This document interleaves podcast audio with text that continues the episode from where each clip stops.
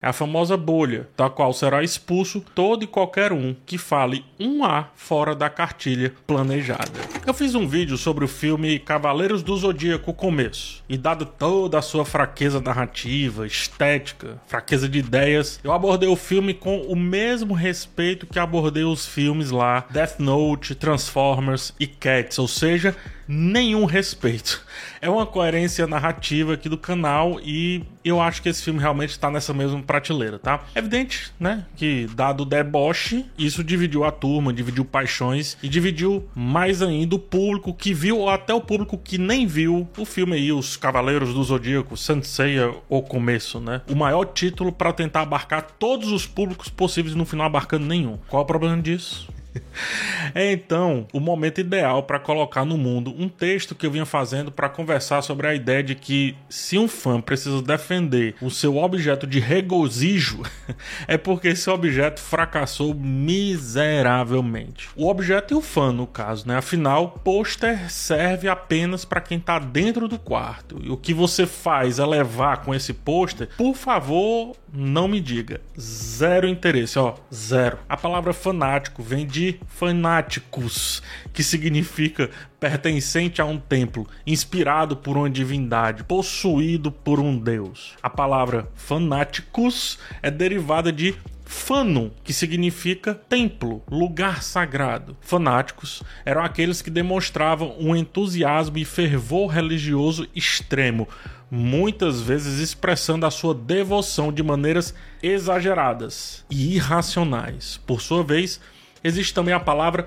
nostalgia, que é composta por duas partes: nostos, que significa retorno ao lar ou regresso, e algos, que significa dor ou sofrimento. A palavra nostalgia aponta para uma sensação de saudade ou de anseio pelo passado, geralmente associada a uma época ou um lugar específico que evoca sentimentos de felicidade ou segurança que nunca mais vai existir. É como, eu sempre explico desse jeito, é como comer a primeira coxinha, ter aquela sensação perfeita de satisfação, mas nunca mais encontrar essa coxinha e viver a vida inteira buscando-a e apenas se defrontar com azia e má digestão e também alguns quilos a mais. Note que eu tô falando com propriedade.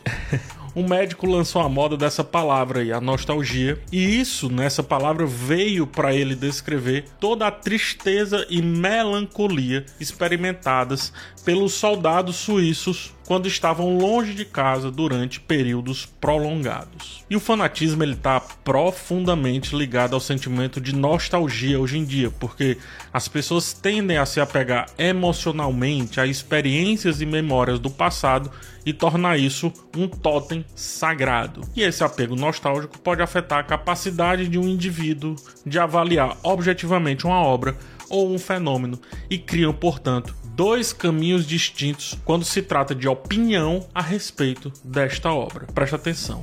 Caminho número 1: um, a cegueira que faz odiar a tudo. Nesse caso, o fanatismo pode levar a uma postura crítica excessiva, na qual o fã se torna incapaz de apreciar novas abordagens, interpretações ou adaptações de sua obra ou tema preferido. Apegados a uma visão idealizada do passado, esses fãs podem rejeitar mudanças ou evolução, mesmo que seja benéfica ou necessária.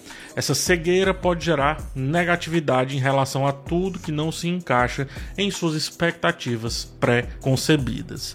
Caminho número 2. A cegueira que faz aquele cara gostar de tudo. Então, por outro lado, o fanatismo também pode gerar, né, pode levar, melhor dizendo, a uma postura acrítica, na qual o fã passa a apoiar e defender indiscriminadamente tudo relacionado à sua paixão. Afinal, é a minha coxinha sagrada, precisamos cuidar desse nosso cristalzinho. Esses fãs podem se tornar incapazes de reconhecer falhas, erros ou aspectos problemáticos, o que pode prejudicar, portanto, a sua capacidade de analisar e avaliar criticamente qualquer coisa, não só a obra, mas qualquer coisa. Quem é inteligente sacou, hein? Somos todos fãs, digo, somos todos farinhas do mesmo saco, mas a gente está brigando dentro desse saco por algum motivo E esse motivo não é a coxinha sagrada, porque essa coxinha sagrada passou por nós. O público olhou e disse que prefere pastel. E por isso falhamos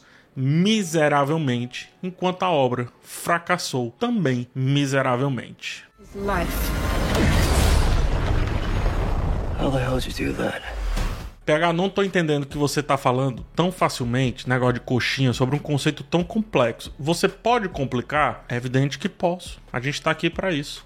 Primeiro ponto, viés de confirmação. Viés de confirmação é um fenômeno no qual as pessoas tendem a buscar, interpretar e se lembrar de informações de maneira que confirme as suas crenças pré-existentes ou as suas hipóteses, ignorando ou desacreditando qualquer informação que contradiga essa crença. Em resumo, se for para gostar, eu vou gostar nem que a vaca tussa. Ou trocando em exemplos, é quando você compra um carro verde cor de abacate e ao ver os demais carros dessa cor, se sente agraciado como uma confirmação da sua compra de um carro cor de abacate. O excelente livro Rápido e Devagar: Duas Formas de Pensar explora esse conceito explicando como as pessoas são levadas a tomar decisões baseadas em informações que confirmam sempre as suas próprias opiniões já preconcebidas. Ou seja, se eu gostei, para ter certeza que gostei, basta um outro carro igual, pelo menos um que seja passando pela minha vista, passando, portanto, pelo meu viés.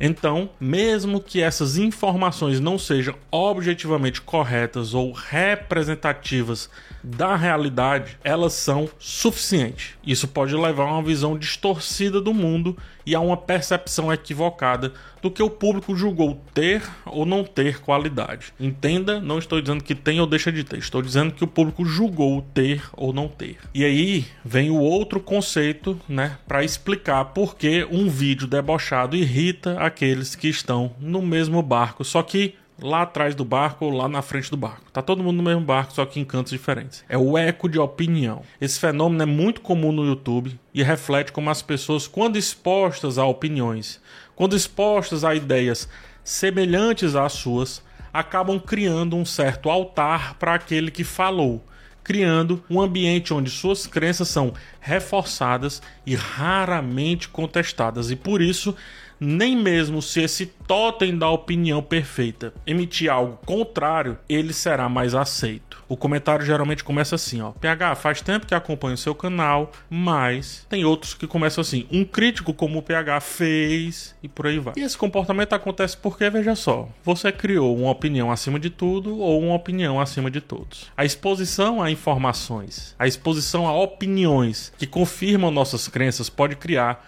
mais uma vez aquela sensação de consenso e validação o tempo inteiro. É a famosa bolha, da qual será expulso todo e qualquer um que fale um A fora da cartilha planejada. Pronto, eu fiz a massa do bolo, né, a massa crítica. Agora vamos voltar ao bolo em si, que é o tema proposto inicialmente, a questão do fracasso, tá? Quando um fã sente a necessidade de se vestir para defender uma obra de arte, é o maior indicativo que essa obra fracassou ou não foi bem recebida pelo público geral, porque falta aí o eco de opinião do público geral ou da crítica e é preciso, portanto, procurar desesperadamente por algum viés de confirmação do que já estava pré-concebido na nostalgia do coração do fã. Juntou tudo e acho que agora fica bem claro. Uma obra verdadeiramente bem sucedida e aclamada, diga-se de passagem, normalmente fala por si só, sem a necessidade de justificativas ou explicações adicionais. Por isso que tem gente que diz assim: eu não gosto de coisa tal, me prove o contrário. Eu não vou perder o meu tempo com isso. Nem vice-versa. Acontece que a validação do público é a única coisa que gera o real sucesso da obra do ponto de vista de mercado. E como é o mercado que diz o que deve ou não continuar a salvo, ativo nesse mar da cultura pop, dentro desse jardim murado, tem outro vídeo que eu falo sobre isso, o fã segue falhando porque ele não é o mercado. Os fãs podem ser cruciais para o sucesso inicial de uma obra, cruciais para tirá-la do anonimato, mas passado esse momento inicial, cara, não são e não serão os fãs os responsáveis por sustentar essa obra no mercado a longo prazo. Na verdade, depender exclusivamente dos fãs para apoiar uma obra qualquer que seja pode levar a um nicho extremamente restrito, que corre o risco no caso de se autodestruir com o tempo, porque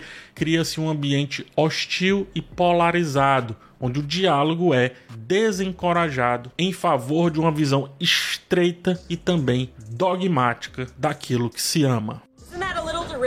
You're absolutely right. O papel da crítica, portanto, é gerar valor naquilo, a quem quer ver algum valor naquilo. O papel do público é popularizar. Esse, inclusive, é rei, ninguém toca, é uma redoma só dele. E o papel do fã é ser a minoria besta, é ser enganado, é servir como amigo que nunca critica o outro amigo, porque, de alguma maneira, acha que isso pode machucá-lo. No fim das contas, a defesa dos fãs pode ser uma tentativa de preservação só e somente só da sua própria imagem, da sua semelhança, que foi por um bom tempo baseada e construída a partir daquela obra. Deixa, portanto, de ser sobre a arte, passa a ser sobre memória e a própria história desse indivíduo que vai absolutamente corrompido tentar defender aquilo dali deixa de ser uma discussão sobre o belo e passa a ser uma discussão sobre zero ou uns, ame-o ou deixe-o. Eu sei que você quer um viés de confirmação de que é legal usar a sua camisa do Seiya soltando poder,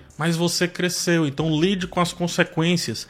Coloque a nostalgia no lugar aonde ela pertence. A melhor maneira de ecoar a sua própria opinião é falar sozinho no seu próprio quarto. Não tem problema a camisa, relaxa, não tem. Só que faça você elevar o cosmo no seu coração e grite sozinho, meu pequeno Pegasus. Você não precisa da crítica, você não precisa do público. Você é um fanático que só precisa de amigos que digam exatamente o que você quer ouvir. Sir. What do you think, Mike? It's risky as hell.